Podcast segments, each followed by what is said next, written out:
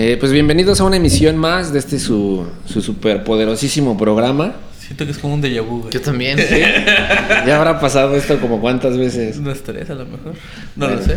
Pues, pues bienvenidos sean todos donde, donde vamos a platicar este Jay Saludos. y yo el Chuy, o sea, dos tipos comunes con una persona nada común. Pues esto es el camino. Y bueno, queridísimo señor Jay, Joven, joven, por favor. eh, jo- joven señor Jay, este, ¿puede hacer la pregunta del millón? Claro, eh, vámonos. Eh, antes que nada, muchas gracias por, por acompañarnos, por aceptar la invitación. ¿Y quién eres?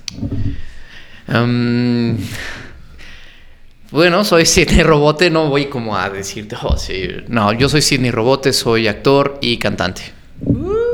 Perfecto, ¿eh? ¿De aquí, Conciso y de, aquí, concreto. de aquí de la ciudad? Nacido aquí en la Ciudad de México y pues chilango toda la vida. Eso, caramba. Porque poder chilango. Arriba el Cruz Azul. Espero que para cuando salga esto ya sea campeón. Si no me voy a ver y si muy no, mal. ah, graba este, la- otra vez. La- A ver, perdón, la pregunta, sí. A ver, espera, espera. Arriba. Eh, eh, chilango, orgullosamente. Pero arriba los santos. Ahí está, ya estamos protegidos. perfecto, perfecto, perfecto. Cuéntanos. Claro. Actor y músico. Algo, algo, algo raro. Bueno, no raro. Pero sí, sí difícil de combinar a veces, ¿no? Es como, es como eh, cuando te dan o cuando se, se, se libera las aptitudes siempre te dan o uno u otro, ¿no? Eh, ¿Cómo nace esa, esa, ese gusto o, o- o esos primeros pasos para, para decirte por la actuación y la música? Claro, bueno, eh, creo que todo lo tuve muy inculcado desde chavito, porque mi papá fue punk en los ochentas, tenía Oh, su banda de punk, mi mamá era actriz y bailarina de teatro en ese momento. Entonces, pues bueno, precoces, papás este, jóvenes, pues, tenían que seguir con su vida. Y pues tenían que llevarme a mí a todos lados, ¿no? Pues porque les guste o no. Total, que este, pues yo crecí en ensayos tanto de música como en ensayos de, de teatro y de danza. Entonces como que de ahí se fue incepcionando en mí la idea de que yo quería pues, estar ahí. En aunque en el escenario, aunque yo era muy tímido, de chavito era súper tímido, me costaba mucho trabajo hablar con las personas, era como, como, y en, conforme iba yo creciendo, era como, "Y- no me hable, por favor, señor. Sí. Entonces hubo un punto en el cual yo tuve que entrar a estudiar teatro porque dije, bueno, quiero ser músico y no puedo estar cantando así. Tengo que pues, enfrentarme al escenario de alguna manera si es que lo quiero hacer. Claro. Total que entré a estudiar teatro en, en la escuela de, de Lima, en mi escuela de iniciación artística. Y de hecho mi papá me dijo, pero ¿por qué teatro? ¿Por qué teatro? ¿Por qué no músico? Le dije, porque es una cosa por otra, o sea, Claro. voy a hacerlo en paralelo. Claro. Papá así como, ah, sí, ¿no? Y me ayudó muchísimo, de verdad creo que el poder estar aquí con ustedes ya es un gran logro, poder hablar así sin que me, se me quiebre la voz o me tiemble todo el cuerpo. Te trabes, sí, Me sí. trabo. Es difícil. Nos es pasa, difícil. nos pasa mucho. No, y la verdad es que aprendí muchísimo en el sentido de cómo interactuar socialmente con las personas, ¿no? Claro. Y cómo ¿En, qué, ser... en qué escuela fue? meterlo, digo. ¿Cuándo son las inscripciones? Caramba. No, ahora todo es en línea, entonces no va a valer la pena porque va a ser lo mismo. Sí, sí, no hay interacción, caramba. Sí, y la verdad, este, fueron años muy padres. Fue del 2004 al 2007 en la Escuela de Iniciación Artística que está aquí en Tlacotalpan, en la Roma. Ok. Y dije, bueno, eh, también yo en paralelo cantaba en un coro de iglesia y era música clásica. Cantábamos en una iglesia que está aquí en La Álamos. eh, digo, ahora no se está haciendo por la pandemia. Sí, sí. Pero en una misa normal tú llegabas y te recibían con el Gloria de Vivaldi, con ¿A el? Aleluya de. Händel. Estaba muy padre. Sí. Y ese coro está padrísimo porque está integrado por mucha gente que no somos músicos que de, de- de escuela, así tal cual, ¿no? Y es lo padre porque es como una comunidad que entre todos nos enseñamos y aprendemos y ensayamos. El coro es del maestro Leonardo Villeda, que es un tenor. Es, eh, ha sido este, galardonado en todas partes del mundo y es poca madre su coro, ¿no? Sí, sí. Entonces yo estando en el coro dije, suena muy bonito, pero ¿y si yo solo no sueno bonito?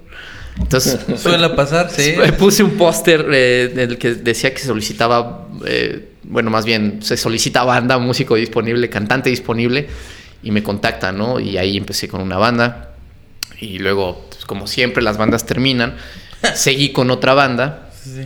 y ya había terminado para ese entonces la carrera y dije, no, bueno, este, pues, ahora sí ya estoy listo, ya terminé la carrera, voy a hacer música, ¿no? Y también, en paralelo, yo trabajé en el gobierno.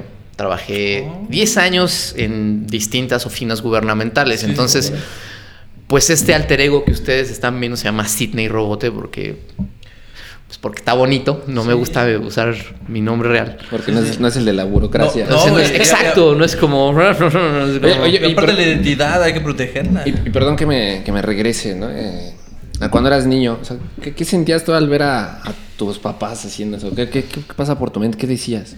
Era chistoso. De pronto mi mamá eh, tuvo como una temporada en la cual yo la veía con el pelo verde y luego con el pelo naranja. y de hecho mi mamá me, me contaba que pues como lo hacían en ese momento era con Tank o Kool-Aid, era como, oh, puta, tu papá tiene concierto al rato, na, na, na, De hecho, hay una anécdota muy chistosa. Eh, mi papá eh, se presentó en el canal Eco en ese momento, en un programa de noticias presentando su disco.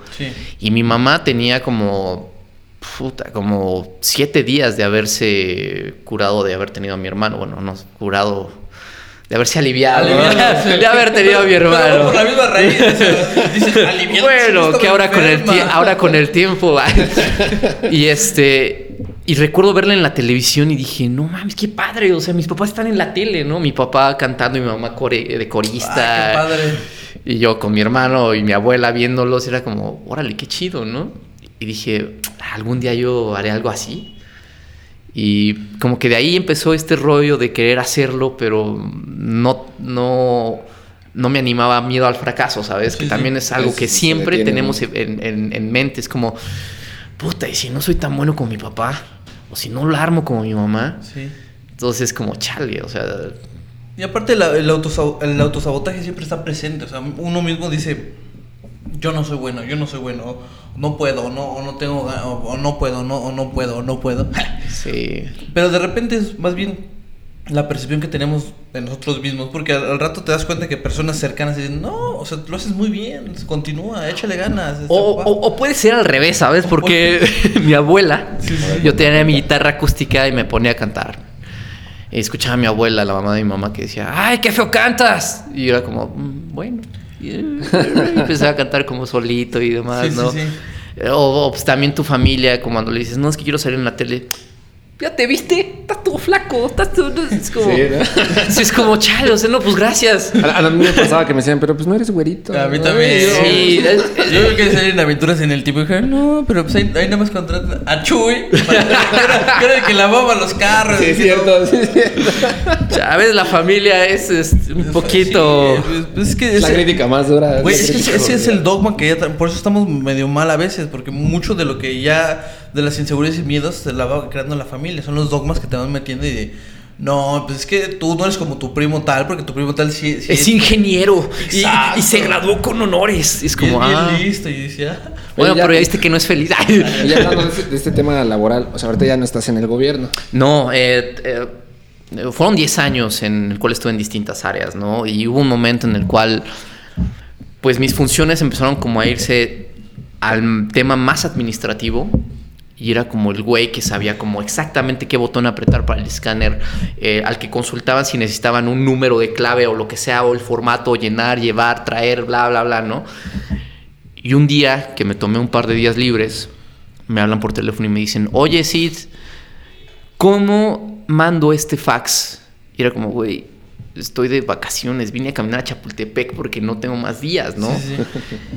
Y le dije a mi novia en ese momento, ¿sabes qué? No quiero ser recordado por esto. O sea, no quiero ser recordado como por el, el, güey que se sabía todas las claves de memoria y, que toda su vida vivió en esa oficina, ¿no? Porque paralelamente eh, yo me daba cuenta de que había muchos compañeros que tenían años ahí, o sea, gente que tenía, pues desde que se fundó el edificio en los noventas, trabajando ahí en el, mismo lugar y, se veía que no le estaban pasando bien, pero era porque no tenían opción de, de mudarse o porque no se atrevían. Yo platiqué una vez con el señor de las copias y me dijo que a él le hubiera gustado ser aviador, pero que le daba mucho miedo porque su familia le dijo que eso era para ricos. Oh, y era como, oiga, señor, pero al menos lo intentó o algo. No, no, ¿para qué? No, mejor me evito el dolor, ¿no? Entonces yo traía como ese, eso muy presente en esos días y le dije a mi novia, voy a renunciar. Y me dice, ¿seguro? Me dice, sí. le dije, sí, ¿y a qué te vas a dedicar? Y pues voy a retomar la actuación. Porque yo salí de la carrera en 2007, pero del 2007 al 2015 no había hecho nada de actuación. Me había dedicado más como a la música y a tocar como a, pues, de manera repentina, paralela, bla, bla, bla, ¿no? De estar Sí. como tocando. Más de hobby, ¿no? Más de hobby. A pesar de que ya teníamos el disco y demás, ¿no? Entonces un día del 2015, recuerdo muy bien, un noviembre previo a mi cumpleaños. Presente lo tengo. Eh, Imagínense, lo, lo estoy viendo en este momento. Estamos maquinando, lo estamos. De hecho, hasta mi jefa, cuando se enteró que yo tenía una banda y un disco, me dijo, ¿qué estás haciendo aquí, Sid? Le dije, pues es que tengo que pagar la renta. La seguridad Me dice, pero es que, estabilidad, sí". pero, pero es que, pues, eh, esto, este no es, no es tu lugar. Y también eso me lo, me lo había dicho como dos años antes, o sea, y tardé mucho tiempo en hacerle caso, ¿no? Total que llego y le digo, oiga, recuerda lo que me comentó, pues creo que quiero hacerlo porque tengo mucho miedo de que me pase más tiempo y ya, ya pasaron 10 años desde que estoy trabajando en el gobierno y no, no me siento bien, no me siento contento, no me siento feliz. O sea, me, me funcionó mucho, aprendí muchísimo, eh, me, me dio para vivir, pero no me siento completo. Claro. ¿no? Y se me queda viendo y me dice, sí, adelante, si las cosas no salen bien, pues aquí está tu lugar. Y, y dije, bueno, va. Total que se acaba diciembre. En el momento en que me sacan del chat de la oficina, dije, no mames. Ya se hizo oficial. Es oficial. Dije, no mames, o sea. ¿Qué está pasando? Y justo fue el 31 de diciembre, así a las 2 de la tarde, fue como. Y fue como, sí, acá, este, Fulano te acaba de sacar del grupo. Y así como, No. ok. Total que despierto en, en- en enero, siempre lo he dicho así, totalmente desempleado y sin saber qué diablos hacer. Sí. Y digo, puta, ¿y ahora qué hago? Y estaba, estaba muy sacado de onda y de pronto me busca un maestro de actuación que se llama Alejandro Bracho, que a él le debo muchísimo, porque pues, todo lo que he podido desarrollar ha sido como gracias a él, porque siempre necesitas como un empujón para empezar a, a caer y a caer y a, a desencadenar cosas, ¿no? Justo me contactó el día que murió Bowie, que yo estaba como bien triste, así, "No mames, se murió Bowie. Y me dice, oye, este, mañana empiezo mis clases, te quiero aquí mañana. Le dije, pero estoy muy triste, maestro. Perdón, perdón, Alejandro Bracho es el que salía en el 13. Sí, en la novela. ¿Cuál novela? Los Este, Pérez, algo los así. Pérez, los Sánchez, algo Los. Sánchez. ándale. Sí, no, él, él tiene una carrera increíble. Él estuvo en una película de James Bond con Timothy? Dalton. Ah, tiene una carrera bien chida. Vamos a checarlo ahí. Sí, sí. Y empecé con los talleres con él y como que poco a poco empecé a, a soltar mis miedos y a decir, bueno, pues creo que es por aquí, ¿no? Sí, sí. Qué, qué padre que, que- que al final, como tú dices, siempre hay alguien que te, que te va guiando. Siempre hay alguien que la vida te pone. Y qué, y qué valiente. junto. Qué valiente fuiste, ¿no? No, es, es- no, verdad. pregunta, cuando, cuando tomaste esta decisión, o sea, fue como muy espontáneo, pero, pero ¿armaste un plan, un colchón de No. dinero o fue así? no, no, no, no, no, no, no. ¿Te aventaste? Eh, eh, sí, o sea, Fue punk, fue punk. Fuiste Dijo, a la goma todos. Sí, o sea, creo que en ese momento fue como tanto mi desesperación y, y- y- y depresión por el no estar haciendo nada de mi vida que dije, es que si me espero más tiempo, se me va a ir otro año diciendo, si, si, si me espero otro No, año pues, para sí. ahorrar, voy a decir, ay, pero ahorré mucho, mejor voy a ahorrar otro año, ¿no? Claro. Es que así funciona el sistema. El sistema que tanto escuchamos de pequeños o los pongos y demás que te absorbe. Así es, es, es, es el dinero, es la estabilidad, es muchas cosas que después te das cuenta y igual no vale la pena esa estabilidad cambiarla por, por tus sueños. O, suena muy romántico quizás el, ay, voy a cambiar todo por mis sueños, pero a veces es necesario porque como, como, como bien lo comentas, no estás lleno, estás... Yo, yo, yo creo que en el momento es, está bien, porque puedes pagar la renta, puedes comer, puedes solventar tus gastos y, y irte a Londres Sí, sí, a sí. bailar, al centro de salud, ¿no? A darquetear, lo que sea, porque era, era padre, porque en mi primer trabajo de oficina, este, pues yo iba así como con camisita y corbatita y demás, y traía el pelo largo, ¿no? Entonces daban las 4 de la tarde y me metía al baño y "No, vámonos, ¿no? O sea, los viernes eran increíbles porque decía, ay, qué chingón, o sea, hoy, mañana y el domingo puedo estar maquillado y no hay ningún pedo. O sea, imagínense cuál Sí, era sí, como sí, mi motivación, ¿no? Sí, sí, sí. Y pues sí, o sea, al principio es como ir a la montaña rusa, estás emocionado porque estás formado, así ay, qué padre, me voy a subir a la montaña, ¿no? Luego empiezas como a subir y te empieza a entrar el nervio, después caes, vas cayendo en picada, eh, que empiezas a descontrolarte, se- los esfínteres se te, ¿Qué hago se te aflojan. Sí. Es como, ¡no! ¿Qué Pero al final caes y Se no pasa nada. Claro. Exactamente. La vida es un picnic, ¿no? Ah. Chulada. Saludos a los de Fobia. Si nos Saludos. ven. Y si no, pues también saludos. Al final, al final creo que la vida es de los que se arriesgan, siempre lo dicen, ¿no? En diferentes ci- circunstancias, ya sea en un negocio, en un trabajo, en, en lo que sea.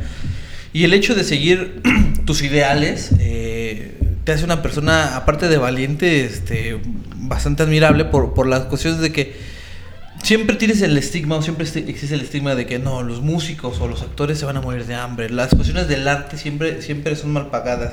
Busca la estabilidad, busca la contabilidad, busca Sí. el derecho, busca y dices, no, o sea, va a costar quizás un poco más de trabajo, no hay, no hay, no hay, un- no hay un- una cuestión a mi favor, pero se puede y, y eso, está, y eso está bien padre, dejar al lado lo que, te, lo, que, lo que odias, porque hay muchas personas que sí les gusta ser este, eh, oficinistas o godines, como, como lo llaman, ¿no? Y aún así están de malas, o sea, ¿qué es lo que no entiendo? es me tocó, todo, ¿no? me tocó conocer a muchas personas así. Sí, y era sí. como, no, es que me gusta mucho mi trabajo, pero los tratos eran... El en el gobierno, ah, ¿cómo crees? No, no hay sistema, joven, venga mañana. El- el- el- no, conocemos a una persona en el IMSS que No trabaja, medicinas, no que en trabaja en medicinas. medicinas. En, la- en la- en las la- medicinas. las medicinas, la En la- farmacia. ajá. Uy, no, ahorita tendré que estar trabajando, pero anda que, que de famoso haciendo Anda programas. grabando no un sé qué. podcast. Sí, sí, así son. Ya ¿En nomás dejó ahí encargado al, al- al oficial que, que se dieron una vuelta en un ratito. Ahora, ahora, no, para noviembre. ¿Verdad? Entonces, sí, o sea, muchas personas están enfadadas con la vida o no sé cómo llamarlo y, y se desquitan mucho con, con el trato del, del servicio que, que al final, o sea, suena quizás medio feo, pero pues estás en, en una, en una cuestión para servir eh, como servidor público y tienes que afrontar que pues igual no es lo que te late.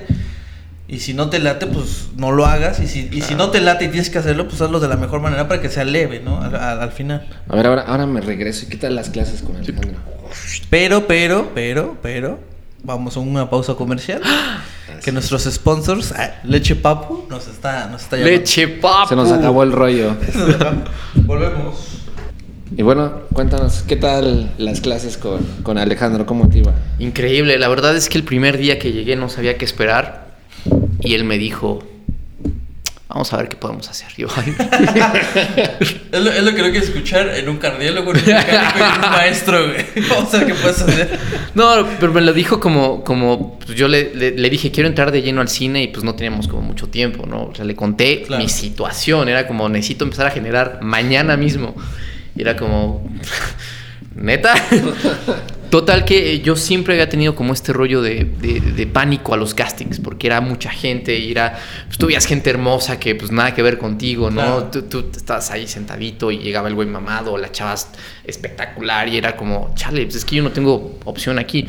Claro. Entonces las clases se enfocaban mucho a la continuidad, era como tiene, un actor tiene que estar concentrado en los aspectos de, de- su trabajo, la continuidad, eh, tratar de dirigirse lo mejor posible cuando el director no, no te dirige, o sea, si el director no te está prestando atención porque está viendo las luces, pues tienes que saber para dónde hacerte, qué, qué- qué hacer, continuidad, eh, muchos aspectos que vas como adquiriendo a lo largo del tiempo, ¿no?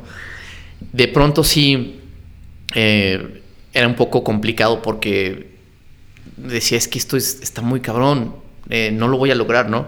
Y el maestro me daba como otro, otro enfoque, me decía, usa la sustitución, o sea, entiendo que no tienes un hijo y no se te ha muerto tu hijo, pero ¿qué pasa si se, se muere tu perro, no? Y es como, puta. Me dice, usa todos los recursos válidos, aromas, recuerdos, todo lo que puedas usar para tu memoria emotiva y, y- y- y activar tu trabajo es válido. O sea, Claro. no creas que estás haciendo trampa, es válido, ¿no? Entonces, en ese momento como que pude acceder a ciertas cosas que tenía tan guardadas en mí mismo y era como, chale, o sea, esto me sigue doliendo y pasó hace como 15 años, 20 años, ¿no? Sí. Y de pronto él eh, siempre te, te- te- te decía, tienes que ir por más, tienes que hacer más, tienes que eh, hacer eh, que esto se vea real, que no lo estés fingiendo, que no estés nada más actuando de aquí hacia afuera, sino con esto, ¿no? Con el corazón. Mi examen final fue desnudo, fue una, una escena muy intensa, como un- de un asesinato y demás. Cuando lo hicimos como con ropa, me dijo, es que no te quiero nada. Te estás preocupando si se te mueve el botón, te estás preocupando si te estás despeinando. Tú tienes que estar consciente de que si vas a hacer esto, no tienes que preocuparte por tu imagen cuando estás haciendo cine aparte, ¿no? Sí, sí. Y, y fue como tan fuerte en el momento y después dije, bueno, ok, vamos a hacerlo. Se me olvidó que estaba desnudo. Y salió muy bonita la escena, salió muy chula la escena. Y eso me ha dado como más eh, seguridad en mí mismo también. Sí. El haberme enfrentado a mí en ese aspecto, pues a veces no estamos contentos con nuestro cuerpo, ¿no? Y el hecho de, de decir, ok, va, me arriesgo, lo hago, puta, o sea, ya estás del otro lado. El, chiste es este empezar a aprender a convivir con lo que tienes y ocupar la- lo- los- las herramientas. Al final, por, ahí resta un dicho que, que- que el chiste es ocupar la- las facultades con las que estás dotado, y perfeccionarlas y, y hacerlas tuyas para que, para que sean tus herramientas para, para tu trabajo. Y creo que es, es bien interesante lo que dices porque muchas veces no estamos conformes con, con- con cómo nos vemos o cómo nos percibimos. Y, y- y pensamos que es lo peor y cuando dices, no, o sea, es un recurso más quizás para, para que yo pueda llegar a- a- al punto final de lo, que, de lo que quiero dar a entender o lo que quiero expresar. Y eso está es muy padre. Sí, porque tú te, desnu- perdón, te desnudas y, y crees que va a ser como, oh, oh, la imagen, ¿no? Sí, Cuando sí, veo sí. la escena veo que pues nada más es como de aquí para arriba y, y se ¿Cre- siente ¿Crees, que, crees pues. que es como cuando estás viendo Sex Mex, no? Es, ¡Oh, tiene frío! El Golden Choice a las 12 de la noche, ¿no? No, es de vieja escuela eso. Pero, qué, qué, qué, qué interesante. Digo, ya habíamos platicado igual este, con, con otra, con una actriz que nos contaba lo mismo, ¿no? Que era el, el punto es, eh, o, o- o gran parte de, de- de un desarrollo es, en- es estar como eh, en balance con lo que con lo que eres, con lo que con lo que proyectas, porque así también vas a proyectar diferentes cosas y no tener miedo al ridículo, por así decirlo. ¿no? Claro, y, y también el hecho de hacerte consciente de que si estás haciendo cine y la escena es que tú estás a punto de suicidarte en tu casa solo porque no tienes a nadie, tratar de no pensar en que está la, la luz, el sonido, el gaffer, el director, ¿sabes? Es como Sí. Sentirlo, vivirlo. ahí. sentirlo, vivirlo. Y, y ha llegado el punto en que llegas a sentirlo tanto. A mí me ha pasado que me he llegado a enfermar. Pero es como, ah, bueno, a huevo. Vamos, vamos. Sí, sí, sí, sí había escuchado este por ahí este que luego cuando les toca actuar como con una enfermedad si llegan a, a presentar los síntomas reales de la enfermedad. Me pasó, hicimos una película de zombies, que es la primera película de zombies que todavía no se estrena. Sé que se hizo en México, en el Caribe, en Cancún. Y me llevaron de acá a la ciudad, me llevaron a Cancún y la verdad es que estuvo muy, muy padre, estuvo muy divertido, pero fue un proceso muy largo. Fue hecha en tres etapas, en tres años distintos y transcurre la película en un lapso de una semana. Entonces era todo un reto, la continuidad y era como, puta, a ver si no envejecí ya dos Sí, años, ¿no? sí. Total que la primera vez que fui, el personaje tenía ciertos vicios de carácter, ¿no? Pero mm, estaba herido y lo que sea, pero no tenía uno que le agregaron el segundo año. Era una cojera, una herida en la pierna, entonces tuve que desarrollar la herida en la pierna y demás. Y estuve así, como fue un- una eh, filmación literalmente hacia la guerrilla, nos aventamos como, yo creo como 13 días filmando así en, en joda. Llego acá a la ciudad, pasaron como dos, tres semanas, y voy caminando con, con mi chava y empiezo a cojear. Y me dice, oye, ¿qué te pasó? Y yo, nada, ¿por qué? Es que estás cojeando. Y yo, ah, cabrón, ¿no? Y también cuando, eh, o sea, después de que terminé, terminamos de filmar y llego acá a la Ciudad de México al otro día, me dio una gripe, me, me dolía el- la espalda, me dolía el cuerpo, o sea, como si realmente me hubieran agarrado y me hubieran apaleado y demás, ¿no? O sea, eh, y le escribí al maestro y le dije, maestro, ¿qué me está pasando? Me dice, es normal, querido Sid. Es muy normal que eso te pase y te va a seguir pasando. Y sí, me siguió Sí, pasando. pues sí. Pues lo, lo- lo que mencionas mucho, ¿no? Quizás so- son mitos urbanos o no, de las cuestiones de Ledger, ¿no? Con, con- con las cuestiones, con el Joker y demás, que fue tanto su, su inmersión en el personaje que terminó trastornado y eso desencadenó pues, muchas cosas que terminaron con, con, su, con su muerte, ¿no? Pero el chiste era la introspección, el, el- el- el sentirse y el apoderarse del personaje. Y volverse, como, como tú dices, ten- tener el- los síntomas o los aspectos o, los sentimientos, porque mucho es, podemos decir, la cojera o el dolor, pero mucho viene más, más este, interno, los sentimientos del abandono, el, va- el vacío, Sí. todas esas cosas que yo creo que te va a pegar más que... Y, y ahora que ya eres todo un profesional, ¿no? Pero, pero, pero ¿cuán- cuán- ¿cuánto tiempo o sea, tu- duró tu curso donde aprendiste a hacer todo esto? ¿Cuán- ¿En cuánto tiempo te lo, aventas- te lo aventaste? Ah, me lo aventé en seis meses. Íbamos todos los martes de 9 de la mañana, me parece, a 2 de la tarde. Y después tomé con él eh, un año después un intensivo en diciembre. Ok. O sea, fue así de Y el ir primer todos los proyecto días. que dices que te urgía, ¿cuándo te cayó? Ah, eso está padre. Justo porque les dije que le dije que me da mucho miedo hacer castings, me dice, pues tu siguiente tarea escénica para la otra semana es que vayas a varios castings y te quedes en alguno. Yo, puta, o sea, Oh, la, la tarea era que te quedes. no, no, no, Que te tú no quieres. Sí, hermano. está- viendo. no está viendo y no ve, ¿no? Total que dije, puta, ¿qué hago, no? Me meto a Facebook y me meto a un grupo de, de, de castings. Decía, Casting México, que no sé qué, se solicitan actores para comercial de cerveza. Y así, pues voy, ¿no? Hice mi casting y así de... El personaje es este, un tendero que está vendiendo cerveza. Yo, ah, es que... Total que pues pasa el, pasa el tiempo, pasaron como dos días. Me hablan y me dicen, Sidney, yo sí, oye, te quedaste en el comercial. Yo, ah, y eran pues unos muy buenos 9 mil pesos. O sea, era como, Bastante no mames, qué padre, ¿no? Le digo al maestro, me quedé en el comercial. Ya que estrenaron el comercial, me vi que me cortaron del maldito comercial. Pero bueno, eso desencadenó. Bueno, pues, Sí, no, y parte me dijo, pues eso pasa y te va a seguir pasando, no te desanimes. Vas a hacer una película en la que dices, ah, yo soy el protagonista y pasas caminando al, atrás, no pasa nada, ¿no?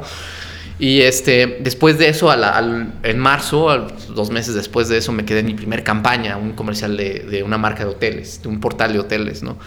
Y era increíble porque el comercial se, se fue a, a Chile, a Brasil y demás. Sí, sí. Y estuvo muy chistoso porque justamente tomando lo que les había comentado de ver a mis papás en la tele, la primera vez que me vi en la televisión, Oh, a ver, cuéntanos. puta, se me salieron las lágrimas y fue Sí. como... O sea, real, sí. Fue, sí, fue real y, y era como, güey, fue real y no pasó tanto tiempo. Pasaron tres meses nada más para que esto pasara. Y, y te pones a pensar, bueno, y si hubieras decidido hace 10 años, quién sabe qué hubiera pasado, pero ya estás en este momento y ya no importa el pasado. Tener mi película con Sí, dos estaría- dedos. "Ah, todo se lo debo a mi madre. No, y, y- y era muy chistoso porque a veces estábamos viendo la tele o este, el comercial empieza con mi voz diciendo buenas noches. Entonces de pronto estaba yo cocinando y escuchaba mi voz diciendo buenas noches y era como, ah. Ah, ¿Otro día? sí, ¿no? Y aparte ese, comer- ese comercial me llevó Ok. a eh, las, las asistentes del director hicieron un proyecto para el Ecofilm, un Ok. festival de ecológico Sí. en el 2016. Y estuvo muy padre, estuvo muy bonito. Y la primera vez que me vi proyectado en el pantalla grande en el cine también fue como, no mames, o sea, Sí, es que ha de ser, ha de ser algo. ¿Es, es- este- es tu voz la que sale en el ecofilm? sí. Ah. Pues es que me vas a ver. Estuvo yo, no, todavía no. Tú- tú- tú lo- Ok, ok. Sí, porque, porque estás como actuando, pero se escucha como la Una voz en off. ¿no? Claro, ajá. Qué, qué, qué interesante y qué satisfactorio, porque al fin de cuentas, lo decimos mucho en, en el programa, las pequeñas recompensas van haciendo que todo valga la pena y que, y que te vayas interesando en, en- en seguir y seguir y seguir y, y- y, por ejemplo, enfrentarte a tu, a tu miedo del casting, ¿no? O sea, ya sabes que, pues sí, eh, no todo es color de rosa y tienes que enfrentarte al casting y demás, pero después viene la recompensa de decir, wow, esa es mi voz, este, ese soy yo, bien estoy, estoy en IMAX. uh, Sí, sí, la, la verdad es que ese día estaba muy nervioso porque yo no había visto el proyecto. Lo habíamos visto en un, en un pre, pero lo habíamos visto, hagan de cuenta, en una pared proyectada, ¿no? Y era como, qué padre. Pero cuando lo estrenamos aquí en Plaza Carso, Carso en Cinemex, Sí. o en Cinépolis, no recuerdo. Y puta, pues, compramos palomitas, compramos refrescos, invité a mis papás. Y de pronto habíamos visto la lista de, de- de cortometrajes. Sí. Y era como, ah, yo, yo sigo después de este. ¡Pum! No. Yo como, ¿qué pedo? Salgo súper paniqueado y le digo al programador del festival, oye, ¿qué pedo? Me Seguíamos brincaron. nosotros. Ay, es que no lo trajimos. No. Yo así como... Pues, Fue, me quedé en shock, me dolió el estómago. Fue como vinieron mis papás. Este, yo les había prometido que iban a ver, ¿no? Yo, yo- yo- me iba a ver. Pero no te preocupes, ahorita lo arreglamos, ¿no? Total, que pues ya tuvimos que chutarnos todos los cortometrajes que pues, eran como, fueron como dos horas y media, tres, y luego pasaron el nuestro. Y cuando empieza fue como, el sonido de la sala, el olor de las palomitas, la gente, es, es algo que no te imaginas cuando vas a ver una película al cine, de, Claro. de- de- de una película de terror o una película que, que compras el boleto y la ves, ¿no? Sí fue uno de los días más felices de mi vida. Y al otro día fue la premiación. Y ganamos. Y como recompensa, aparte de las cosas que dieron, fue la proyección del cortometraje. Y cuando nos llaman a recibir el premio fue... Recuerdo que me levanto de la silla y estaba empapadísima, así, estaba sudando y estaba así súper nervioso.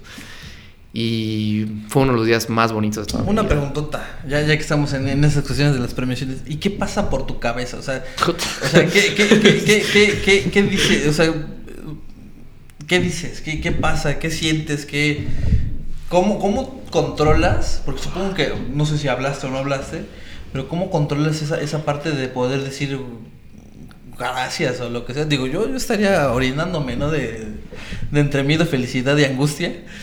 De que no me voy a caer o... ¿Por aquí con esa incontinencia? Se me voy a caer, voy a- rodar, voy a incendiar el escenario. No, mira, afortunadamente no nos tocó ya hablar, solo nos dieron el premio.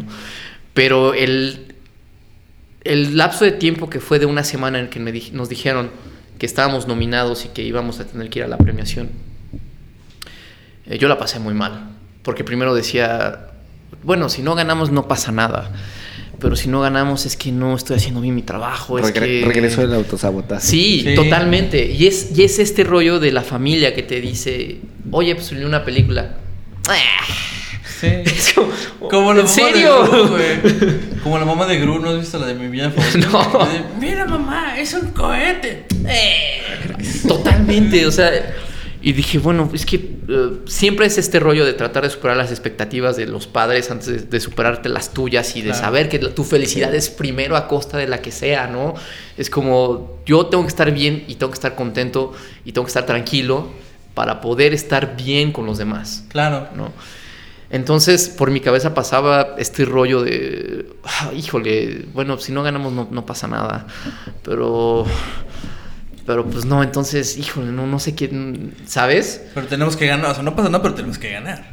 Y, y estaba yo sumido en mi asiento y pasan los nominados, ¿no? Y dije, recuerdo que hasta cerré los ojos y me agarré el estómago.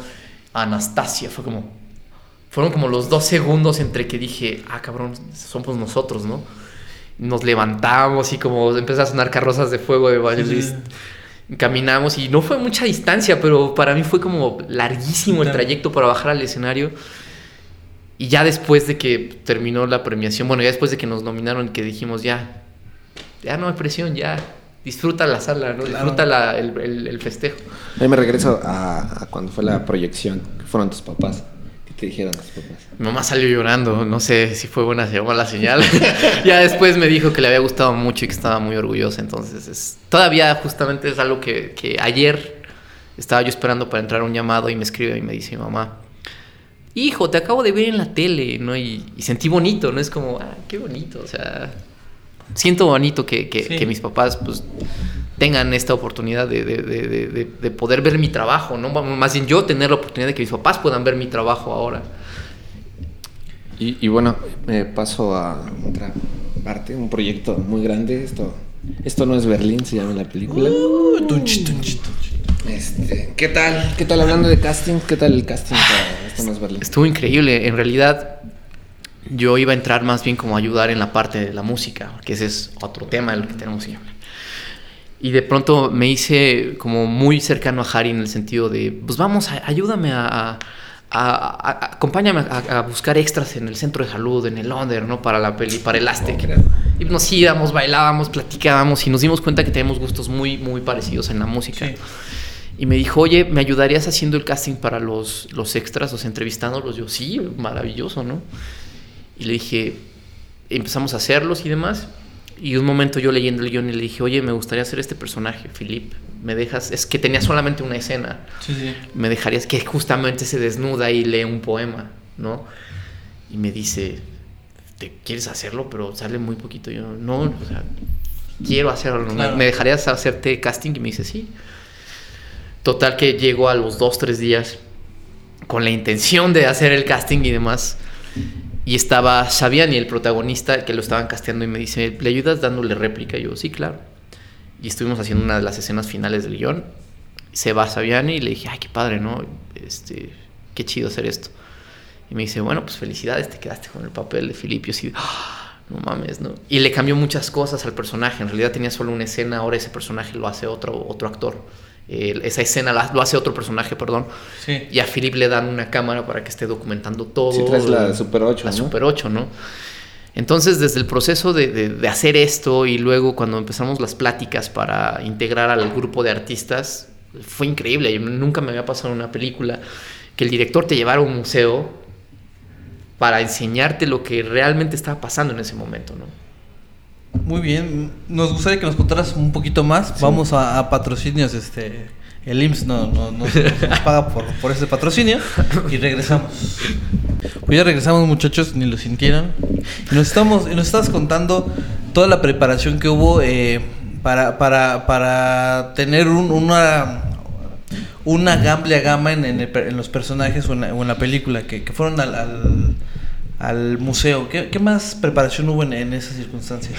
Claro, nos dieron muchas pláticas de debate. Por ejemplo, hubo una mm, conferencia que nos dio Katia Tirado, que es una performance mexicana que hacía tatuajes, hacía eh, perforaciones y nos dio su punto de vista de cómo ella veía el arte en los ochentas, ¿no?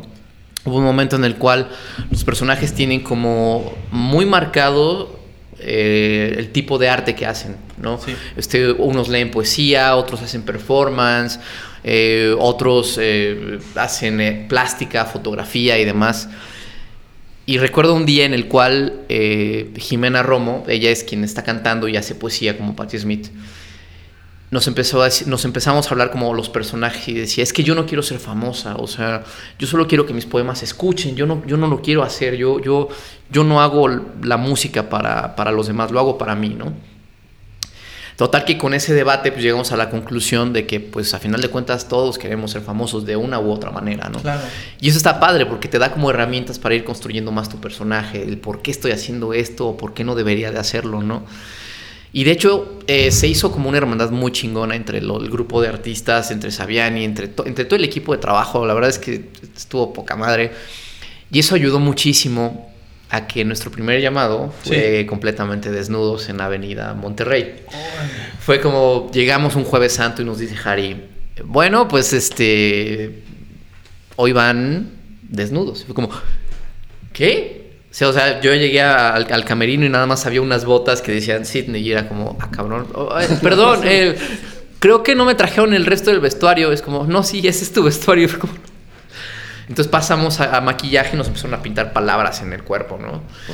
Y era así como yo, mientras estaba yo sentado así decía, pues sí, pues es esto, ¿no? Pues, pues sí. Sí, sí. Es, es- la grabación, ¿no? ¿Qué sé yo? Total que yo, estaba como todos, estábamos pues muy nerviosos y sacados de onda. Y nos quitamos la bata y había extras y había gente que por supuesto vive ahí en los edificios y estaban grabándonos y tomándonos fotos. Entonces, en algún punto dije, no, es que esto no me puede desconcentrar de lo que quiero hacer con Claro. mi personaje. Hicimos nada más como seis tomas en el transcurso como de dos calles, gritando y demás. Y yo nunca había dormido tan bien como esa noche, porque saqué muchísimo estrés, muchísima energía, ir gritando y demás.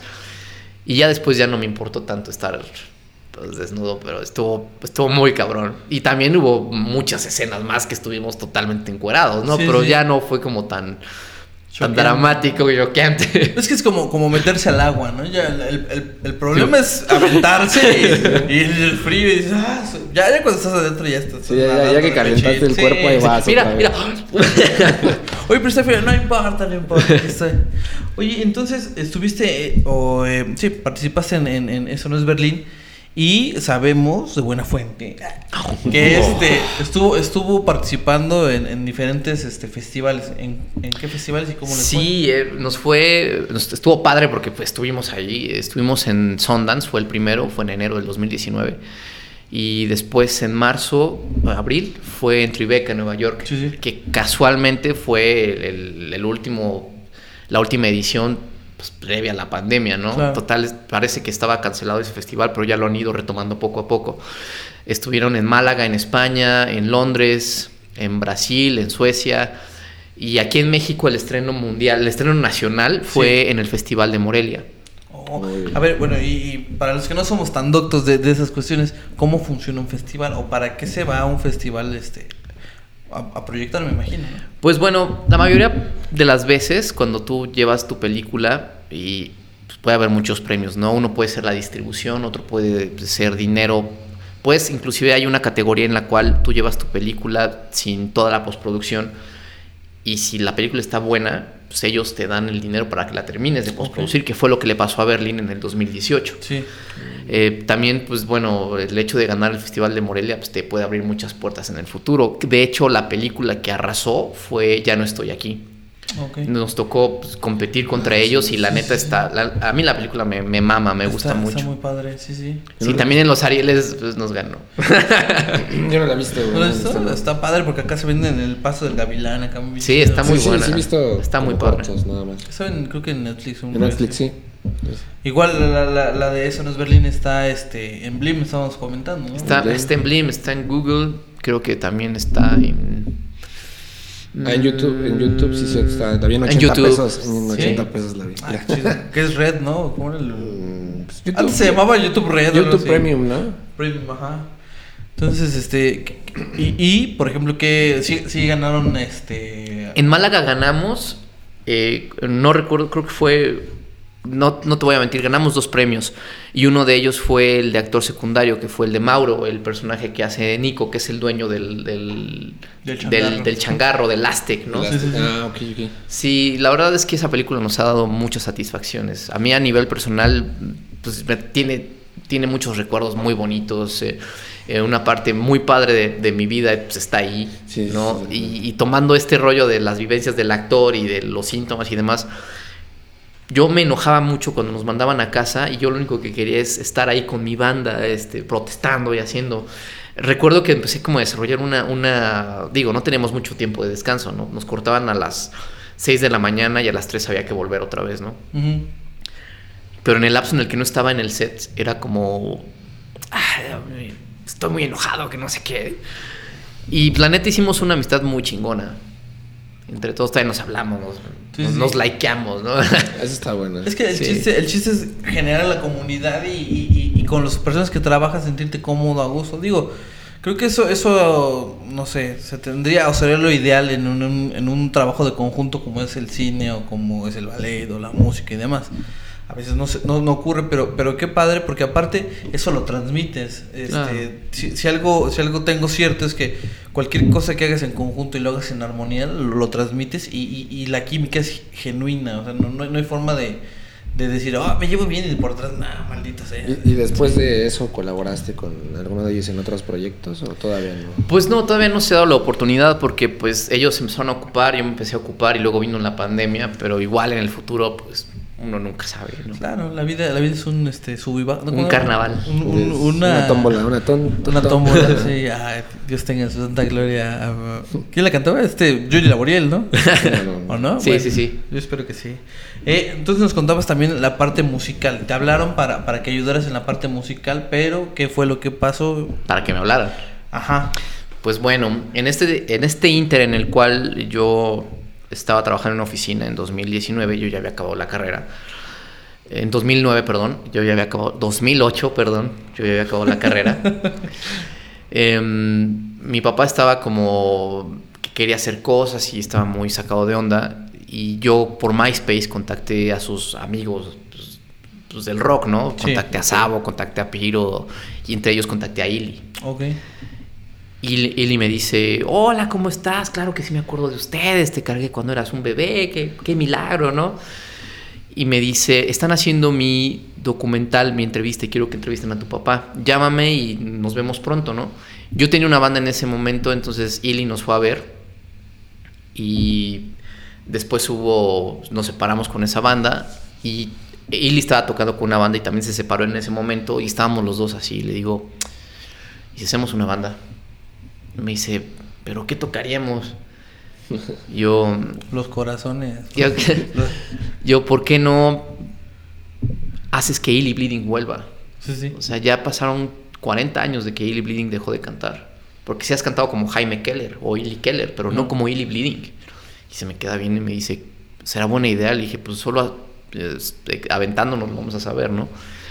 Eh, eventualmente se agregó Yuri Stipa, que es un amigo de Letonia que empezó a tocar con el bajo, que él también nos dio un buen de influencias de bandas que no teníamos ni idea de que Claro. Existían. E Ian Roth, que entró en la guitarra, con el que yo ya había trabajado, que también le dio un buen de poncha a la banda, ¿no? Yo, entraba, yo entré como con guitarra de acompañamiento y coros, ¿no? Yo Ujú. quería como... "Oh". y este... Y pues estuvo padre. Nuestro primer concierto fue en el Under y nuestro segundo concierto fue en el Vive Cuervo abriéndole a los horrors. Entonces fue como... Ah, cabrón, sí. Los horrors, sí, sí. Y pues nada, tuvimos varios conciertos. Nada Tuvimos un concierto en un, en un billar que fue una locura porque ahí este, estuvo padre porque fue un Halloween, fue en, en noviembre, en un billar sobre Lázaro Cárdenas. Ajá. Y yo llegué vestido de, de señora, como la mamá de Norman Bates, ¿no? Y dimos el show. No habíamos muchas personas, pero quienes estaban empezaron a hacer sus propios proyectos musicales y eso estuvo muy bonito, estuvo muy chingón. Pues bueno, la- eh, lanzamos el disco. Bueno, Madame Records nos, nos agarra y nos dice: Bueno, pues vamos a, a- a firmar para que lancen su disco en, en- en físico. Ya teníamos el disco en ese momento. eh, estuvimos filmando un video. Y regresando del video es que Illy tiene el accidente y lamentablemente muere antes de que el, el disco estuviera terminado. De hecho, a semanas de que el disco estuviera terminado y se atrasó un par de semanas más porque metimos un flyer que está dedicado a su memoria, ¿no? Sí, sí, sí. Entonces de eso ya pasaron 11 años, esto fue en 2010. Y este disco se empezó a hacer como de cierto culto y empezó a tener su nicho y la música se empezó como a esparcir por todos lados. Y de alguna manera pues, se empezó a hacer como un referente para el revival que se hizo en el underground. Claro. Las bandas que empezaron a regresar de los 80s, pues fue por, por, por este rollo, ¿no? Sí, que, sí. Que, que fue como, ah, bueno, pues si Lili lo hizo, pues vamos a hacerlo nosotros también. Y pues fue por eso, básicamente. Y, y- y, bueno, ya entrándonos quizás en, en estas eh, eh, cuestiones, creo que na- no, no muchos tienen la oportunidad de convivir con personajes icónicos de, de, de, pues de la historia de la música en, en- nuestro país. A fin de cuentas, eh, quizás muchas personas no lo conozcan, quizás otras tantas sí sepan de quién estamos hablando. Eh, pero cuéntanos, ¿cómo, ¿cómo era convivir musicalmente con alguien tan, tan eh, único? Era poca madre. Ensayábamos en un lugar ahí en, en la calle de Mayas, por el metro San Antonio Abad. Entonces, eh, siempre, no teníamos batería, era siempre con iPad o con... Ok. eh, era como, vamos a evitarnos eh, pelearnos con los bateristas, porque Sí, teníamos porque como una mala experiencia con los bateristas. y era como, empezamos a hacer, y él era muy explosivo, a él le, le encantaba improvisar, y de pronto él se quedaba callado en el- en el- en- cuando le, le tocaba entrar, y decía, es que esto suena poca madre, o sea, no quise cantar porque suena poca madre, ¿no? Y él estaba muy contento, todos estábamos muy contentos, digo, siempre va a haber como rollos de, ay, es que no me gusta eh, que, que entre este sonido aquí, o es que no me gusta, ¿saben? Pero fuera de eso, puta, o sea, no distaba mucho de que cómo nos llamábamos a manera personal, que pues los sábados nos íbamos a comprar muñequitos aquí a Miguel, Metro Miguel Hidalgo, muñequitos de terror, o a la comida china, o recuerdo un día que fue en su cumpleaños en 2000, 2008, estrenaron la película de Rec, la primera. Sí, sí. Estábamos cagados de la risa en el cine, hasta los de atrás estaban... Estás- ¿no? O sea, era, era, era muy divertido estar como con ese rollo, ir caminando, él era como un- una, un- una vorágine, era como, como, como, eh, tenía una energía muy cabrona, o sea, de pronto estabas como así y, y lo percibías a dos cuadras y decías, "Este, ahí viene Eli, ¿no? O sea, sí estuvo, eh, fue muy padre convivir con él. Es que creo que creo que el magnetismo de, de- por, por eso te digo de esas personas como únicas eh, te llama la atención, ¿no? O sea, el hecho de, de convivir, de, de todo el todo el bagaje, todo el colmillo dirían, este, por ahí te hace percibir quizás de, de otra forma lo que estás haciendo y cómo estás interactuando con la música a lo mejor. Y, y a lo mejor el, el- el- hecho de que te digan, no, pues por aquí o por acá, o vamos Claro. bien o vamos mal, o vamos a hacer esto, también ayudó a una, a una eh, a un crecimiento personal y, como, como artista, ¿no? ¿Tú crees que de que, de que empezamos, de que empezaste a trabajar con él a, hoy en día, tu percepción del arte, quizás meramente de la música, cambió? Totalmente, digo, cuando tienes la oportunidad de poder trabajar con alguien como él, que vivió la historia del rock en, el momento, que, que, ayudó a hacer este cambio y la apertura al Underground mexicano, y a, que pueda salir a la calle vestido de negro, pintarrajeado y demás, porque ellos se llevaron las golpizas, ¿no? Ellos fueron quienes abrieron el camino para todos nosotros. Aprecias más lo que sucedió hace 30, 40 años y dices, puta, o sea, tal vez yo lo que haga en este momento abre el camino para alguien más, digo, y no lo sé, porque muchas veces es, eh, muchas veces tú como, como, no quiero decir artista, siento que es muy pretencioso, tú como intérprete eh, dices, tal vez lo que estoy haciendo pues no está chido, ¿no? Y de pronto te, y de pronto te dicen, oye, este, pues me gustó esta canción de tu disco y te da su interpretación de, de, la letra y dices, ah, cabrón. Alguien una vez nos dijo, es que este disco siento, ¿cómo, ¿cómo me dijo? Siento que este disco trata de decir más de lo que ustedes quieren decirnos a nosotros. Y fue como, Oh, oh. oh, interesante, ¿no? ¿Y, donde sí. Oh, claro, así lo hicimos, estuvo planeado así. ¿no? ¿Lo notaste? Ah, sí, va por ahí. Y por ejemplo, eh, hay, hay, una anécdota muy padre que Ili actuó en una película que se llama Camino Largo a Tijuana. Es una película de los 80 hasta 85. Y es una película, es como una de las primeras películas retrofuturistas con Pedro Armendáriz, ¿no? Y él sale como un asesino a sueldo que se llama Cas, con una, una gabardina y con un mazo, ¿no? Entonces tú lo ves y dices, no mames, o sea, ¿qué es esto, no?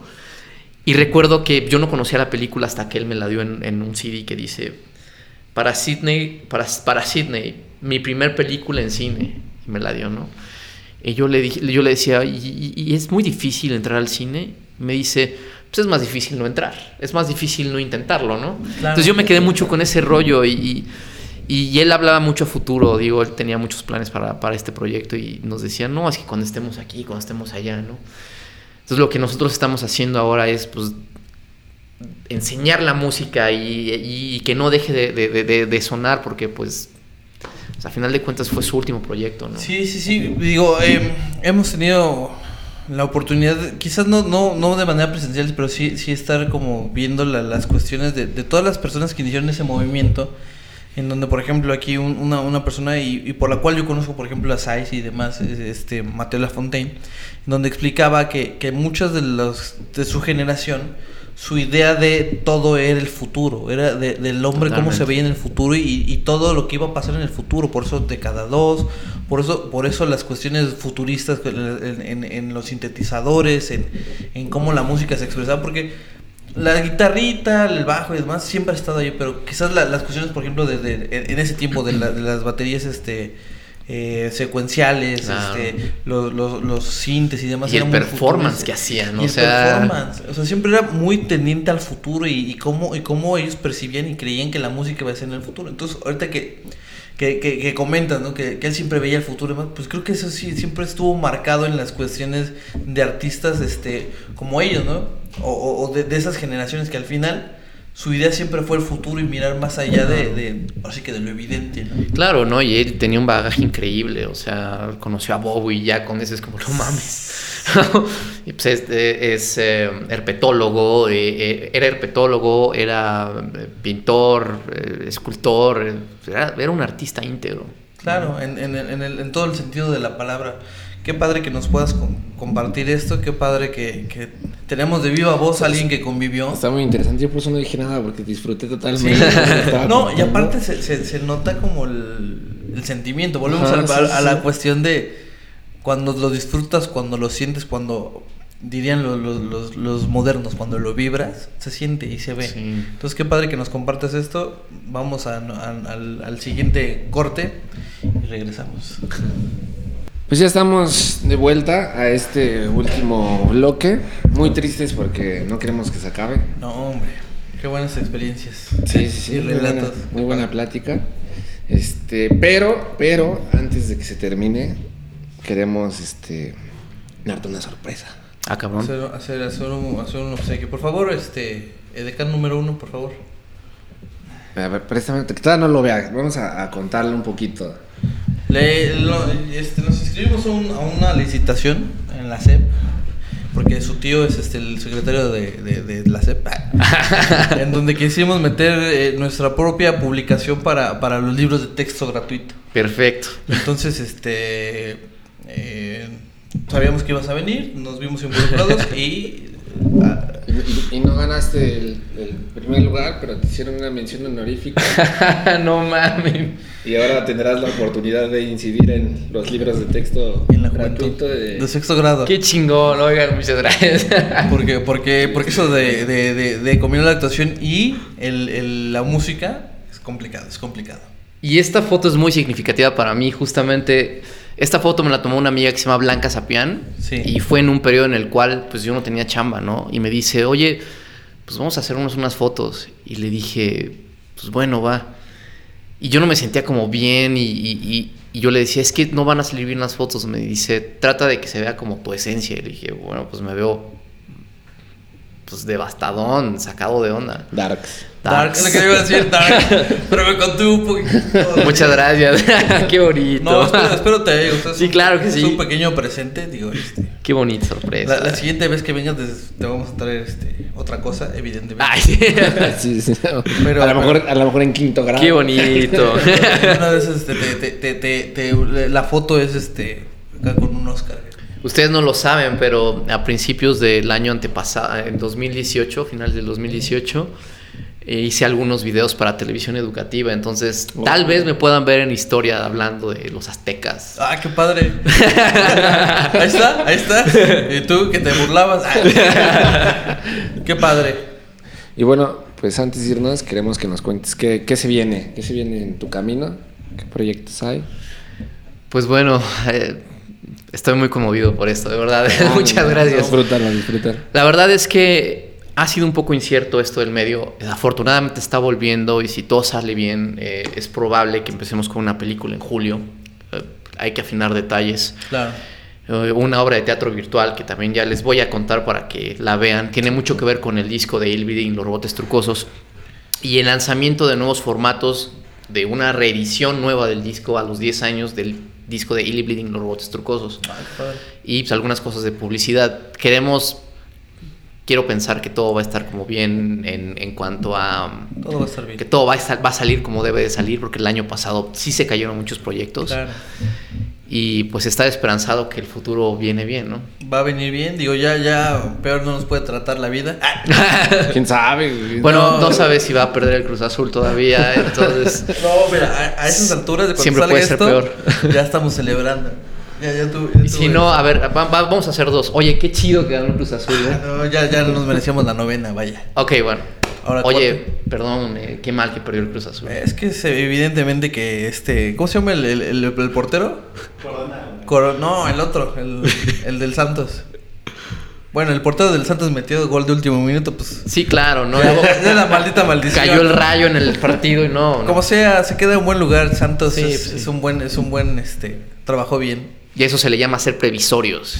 Tienes dos tomas de, por si sí, por si no. Por si sí, por si no. Una, una llorando y una alegre. Está, bueno. Hay que hacerlo. eh. Anó- Anótalo ahí en, Anótalo, por en la favor. escaleta. Oye, qué bueno que te quedaste en la película. Oye, qué mal que no te quedaste en la película. Ahí está, ¿no? Oye, Siempre. que vi que ganaste el. qué Por si, que no por si pierde la Miss Universo, por si gana la Miss Universo. Así Sí, como lo que sí, pasó en Instagram, Sí, así sí, tal sí, cual. sí, sí. Ah, Miss Universo. ¿Todavía existen las Miss Universo? Sí, ganó una mexicana. Fue la semana pasada, ¿no? Estamos alegres de ello, ¿no? Sí. ¿Sí? Ahora sí, ¿no? Pues, ahora, reconocimiento. ahora sí, Sí. Yo, por, yo por eso digo que sí, sí Siempre es como, ganamos y si pierden, ah, perdieron. Yo por eso digo, ah, todavía existe, porque pues ahora como gano, pues ya, otra vez. Ahí, Pues sí, pues sí, al parecer todavía sigue existiendo. Es que bueno. Qué loco, ¿no? Tanto cambiando la vida en, en un ves, par de sí, años. sí se vienen cosas buenas. Se vienen cosas buenas. Por ahí se está arrancando todo bien. Sí, sí, sí, sí, sí. Pues nos vamos, por favor, eh, sigan en todas nuestras redes sociales como El Camino y Ya. Por favor, tus redes sociales, ¿dónde te encontramos? Antes de dar mis redes sociales, quiero darles un mensaje. ¿Cuál, cuál es mi cámara? Esta, por Esta, favor. esta es mi cámara. Pues bueno, tú que estás viendo este video y por alguna razón estás viendo este video y quieres hacer algo más allá de tu trabajo en el que no estás bien, yo digo que te animes. Y si quieres estudiar actuación, pues nunca es tarde para hacerlo. Eh, yo tengo 37 años. Empecé a estar en actuación formal hace cuatro años. Entonces, nunca se es lo suficientemente viejo para empezar a hacer lo que amas. Y atrévete, aviéntate. Digo, va a doler al principio, te vas a partir la cabeza viendo qué diablos eh, hacer. Va a haber mucha incertidumbre, pero cuando lo logres va a ser por tu propio mérito y no hay mayor satisfacción que eso. Ahora sí, mis redes sociales. qué bonito. gracias por el consejo. A este, Tienen que hacerlo. Ahora, ahora sé que me va a doler, pero me va a gustar. pero, pero es un problema que ya, ya lo dije que ya no lo iba a mencionar mucho, pero es un problema que tenemos arraigado. Porque a mi mamá no me dejó, no me dejó estudiar. Pero bueno, ahí estamos, ahí estamos. Bueno, ahora sí. ya que... Me encuentran en Instagram como Sydney-robote y en Facebook como Sydney Robote. Eh, comparto muchos memes últimamente porque estamos un poco inactivos. Eh, pero pues ahí andamos, ¿no? Cualquier cosa, cualquier consejo y demás. De verdad, si hay algún actor o alguien que quiere empezar a actuar y necesitan ver cómo diablos empezar, pues contáctenme con todo gusto, pues les enseño mi camino y ya de cómo empecé aquí, ¿no? Eh, metí un comercial, eh, bien orgánico. Sí, ya estaba sacando las, las, cuentas. ¿Y ahora cuánto le pagamos por eso que acaba de mencionar? bueno, tus redes. Mis redes sociales, estoy como arroba J de la Vega en todos lados. Ahí búsquenme. Este, si no traigo flores, no soy yo. y pues yo estoy como el pollo chuy, pu, pu, pu. Épico. Ajá, como Alfonso del Río y como el Chuy del Río. en Tinder estoy como, ah, no. Está chido como, como nombre de actor, así es que, cada, cada, red para mí es un proyecto, y entonces tengo como diferentes este, personalidades. Ya, ya, ya, quiero ver la de actor, a ver cómo se pone. ah, pues el pollo chuy de actor. tenía, un, un, este, un doblaje bien importante en un, en un canal este, educativo en YouTube, que si pueden, véanlo. ¿Cómo se llama? Murakami Gakko. Murakami Gakko, para, para, para niños, era un canal, un proyecto para niños. Y él, y él doblaba la voz de un pollo. Órale. De Miniso. de Miniso, un pollo de Un pollo de Miniso, pero él, por, eso, por eso era el pollo chuy. Estaba bien interesante, véanlo, síganlo, este, y también síganos a nosotros. El camino y ya. El camino y ya, pues nos vamos. Muchas gracias por invitarme. Cuídense. Uh.